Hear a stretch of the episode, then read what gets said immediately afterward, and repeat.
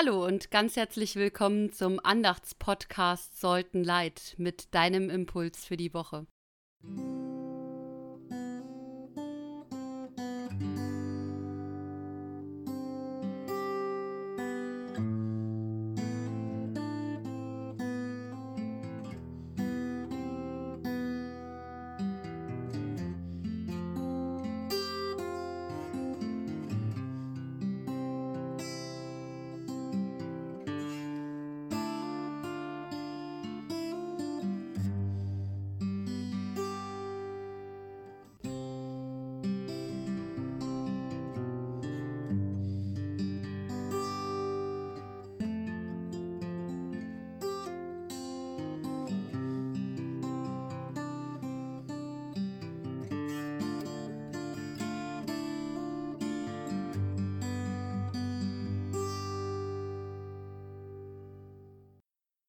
Im Namen Gottes, des Vaters und des Sohnes und des Heiligen Geistes.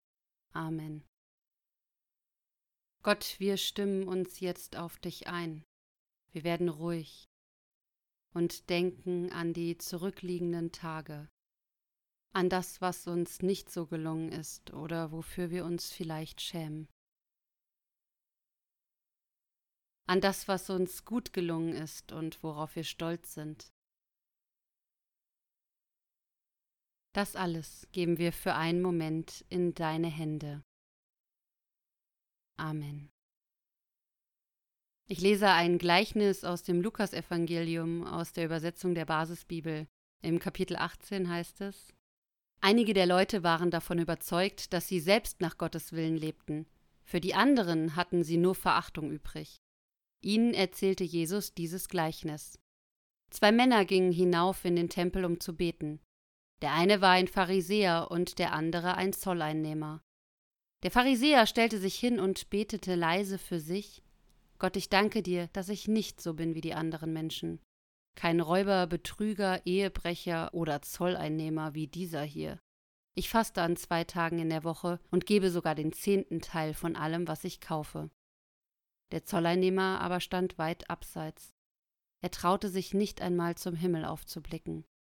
Er schlug sich auf die Brust und sprach Gott vergib mir, ich bin ein Mensch, der voller Schuld ist. Das sage ich euch. Der Zolleinnehmer ging nach Hause und Gott hatte ihm seine Schuld vergeben, im Unterschied zu dem Pharisäer. Denn wer sich selbst groß macht, wird von Gott unbedeutend gemacht. Aber wer sich selbst unbedeutend macht, wird von Gott groß gemacht. Dein Wort, Gott, ist meines Fußes Leuchte und ein Licht auf meinem Weg. Halleluja. Das Gleichnis vom Pharisäer und vom Zolleinnehmer. Im ersten Moment dachte ich, Jesus hat das so super erzählt, dem gibt es eigentlich nichts hinzuzufügen.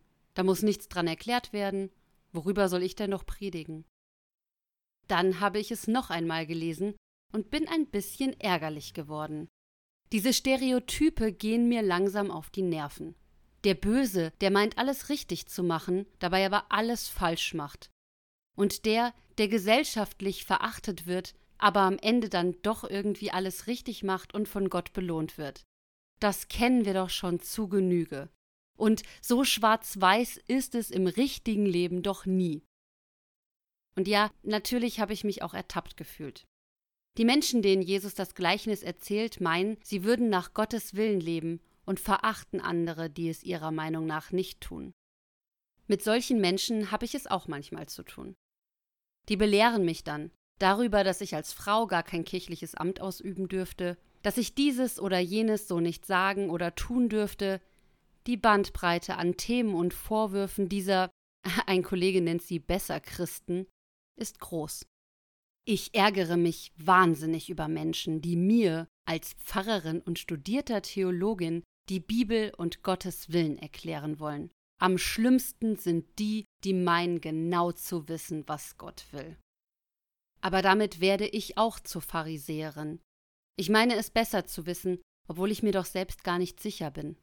Glaube heißt für mich nämlich Gewissheit und Ungewissheit zugleich. Glaube ist für mich ein Weg, eine Suche. Und das möchte und muss ich auch bei anderen anerkennen. Die sind möglicherweise auch auf der Suche, gehen dabei aber einen ganz anderen Weg.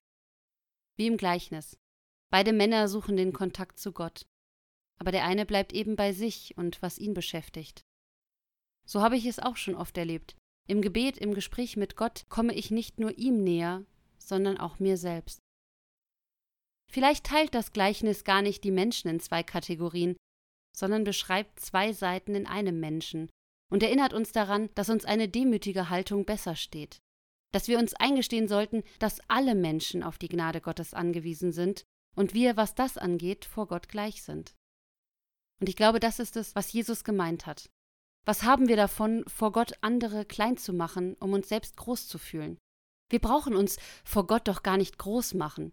Der weiß doch am allerbesten, wie und wer wir sind. Und ja, auch wenn es schnulzig klingt, Gott liebt uns auch und vielleicht gerade dann, wenn wir uns ganz, ganz klein fühlen. Amen. Gott, unsere engen Grenzen, unsere kurze Sicht bringen wir vor dich, wo wir andere verurteilen und auf sie hinabsehen, wo wir anderen Unrecht tun. Wandle sie in Weite, Gott erbarme dich. Unsere ganze Ohnmacht, was uns beugt und lähmt, bringen wir vor dich, wo wir in Konflikte geraten, wo wir uns selbst nicht leiden können. Wandle sie in Stärke, Gott erbarme dich. Unsere tiefe Sehnsucht nach Geborgenheit bringen wir vor dich, wo wir Menschen in unserem Leben vermissen, wo wir uns nicht trauen, uns selbst auch mal was Gutes zu tun.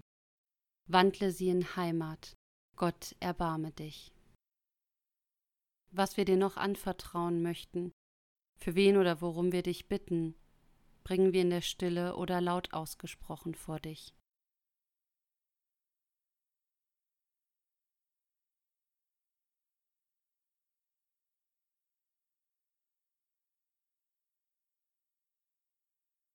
Hab Dank Gott, dass wir dir das alles anvertrauen dürfen und auch das, was wir jetzt gerade nicht in Worte fassen können. Das legen wir in unser gemeinsames Gebet. Vater unser im Himmel, geheiligt werde dein Name, dein Reich komme, dein Wille geschehe, wie im Himmel so auf Erden. Unser tägliches Brot gib uns heute und vergib uns unsere Schuld, wie auch wir vergeben unseren Schuldigern. Und führe uns nicht in Versuchung, sondern erlöse uns von dem Bösen denn dein ist das Reich und die Kraft und die Herrlichkeit in Ewigkeit. Amen. Als eine Art Mitnehmsel für euch in die kommenden Tage den Wochenspruch Gott widersteht den Hochmütigen, aber den Demütigen gibt er Gnade. Vielen Dank fürs Zuhören und bis nächste Woche. Gott segne dich und behüte dich. Gott lasse sein Angesicht leuchten über dir und sei dir gnädig. Gott erhebe sein Angesicht auf dich und schenke dir seinen Frieden. Amen.